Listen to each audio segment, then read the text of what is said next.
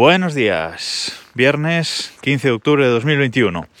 Hoy realmente iba a hablar de otra cosa, pero es que lo de ayer fue eh, espectacular. Aunque antes de comentar qué es lo de ayer, eh, simplemente unas correcciones del capítulo domótico de ayer, que algunos me, habéis eh, hecho saber por, por Twitter y tenéis razón.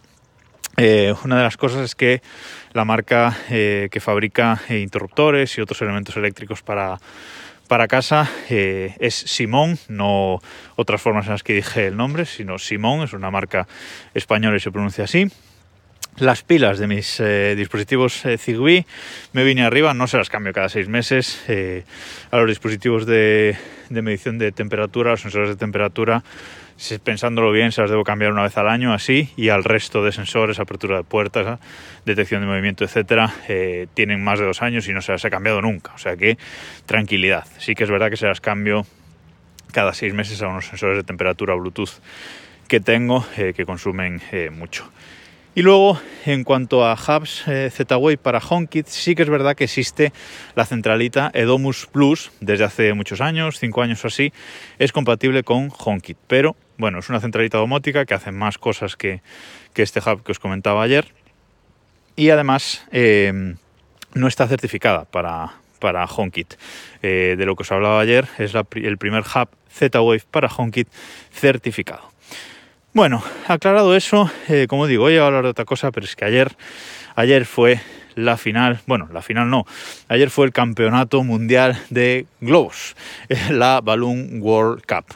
¿Y qué es esto? Pues es eh, un campeonato una nueva competición que han organizado entre Ibai, el streamer eh, Ibai, y Gerard Piqué, eh, jugador del Fútbol Club Barcelona y futuro presidente del, club. Esto salió de un vídeo de TikTok hecho por dos estadounidenses, no sé si en la habitación de un hotel, en su casa o donde era, jugando con un globo. Al típico juego de que el globo no caiga al suelo. El típico juego de que un toque cada un toque cada participante y si el al suelo, pues punto eh, para, el, para el contrario. Bueno, esto empezó como una coña, como digo, entre Piqué e Ibai y han acabado montando pues un mundial de este, de este juego, de esta nueva eh, categoría. Es impresionante lo que, lo que mostraron ayer, ayer a las 7 de la tarde empezó la transmisión y montaron eh, una producción impresionante, un plató que montaron en, Portaventura eh, con una producción eh, impresionante, eh, con un plato con una mesa de, comentaristas en la que estaban pues Ibai, su amigo Ander, estaba el propio Piqué, estaba Alfredo Duro, el mítico comentarista también, bueno, varios comentaristas en esa, en esa mesa. Y luego montaron, para lo que es la competición en sí, un cubo, un gran cubo de metacrilato, que dentro pues era básicamente eh, un salón con muebles, mesas, eh, sofás y un montón de, elementos eh, disruptivos para básicamente jugar con un balón. con un globo, perdón. ¿En qué consistía la competición? Pues bueno, básicamente eligieron a 32 participantes de 32 países diferentes del mundo, de Sudamérica, de Europa, de Asia, de África, eh, multitud de participantes, como digo, 32 eh, participantes y cada uno de los eh, partidos pues era un partido a dos minutos entre estos participantes, entre un partido mm, uno a uno.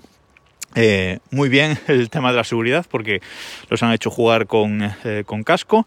Y luego bueno han definido unas reglas bastante claras para el juego aunque hay cosillas que, mejorar. Pero eh, bueno, básicamente no se le puede dar al, globo hacia abajo, el globo no puede dar en el techo, no se le puede tirar el globo directamente al cuerpo al contrario de forma intencionada y bueno, pues una serie em, de, reglas que hacen la competición un poco más eh, justa. También metieron árbitros, árbitros incluso ex árbitros profesionales como el mítico Rafa Guerrero, que estaba ahí dando un poco de, espectáculo. Y bueno, como digo, montaron este cuadro de 32 participantes, 16, 16 avos, octavos, cuartos, eh, semifinales y final, con unos trofeos, medallas para los eh, tres primeros, y eh, luego, pues una copa, una copa que era un globo, eh, un globo de oro.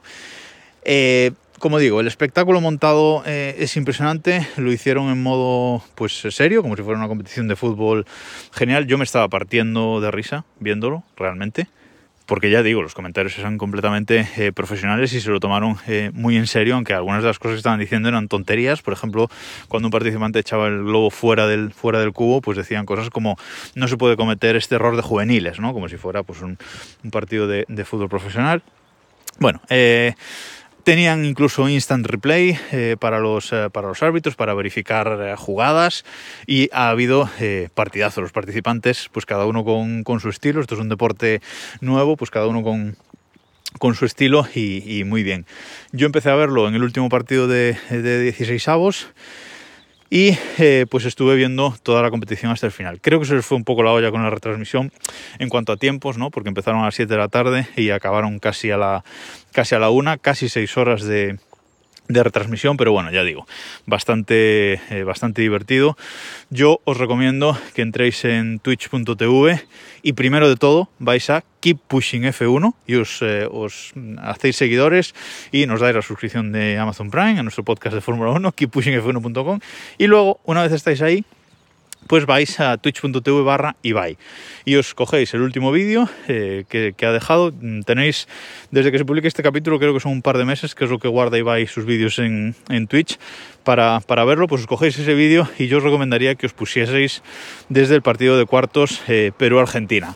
Un partidazo con polémica final, con prórroga, bueno, un partido muy, muy interesante. Ganó Perú finalmente la, la competición, con Alemania eh, segunda y España tercera. Yo creo que ese tercer puesto lo habría merecido eh, Argentina realmente por, por su juego, pero bueno, el cuadro pues le jugó eh, una mala pasada.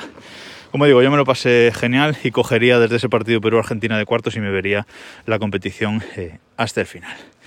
Y nada más por esta semana. Nos escuchamos el lunes.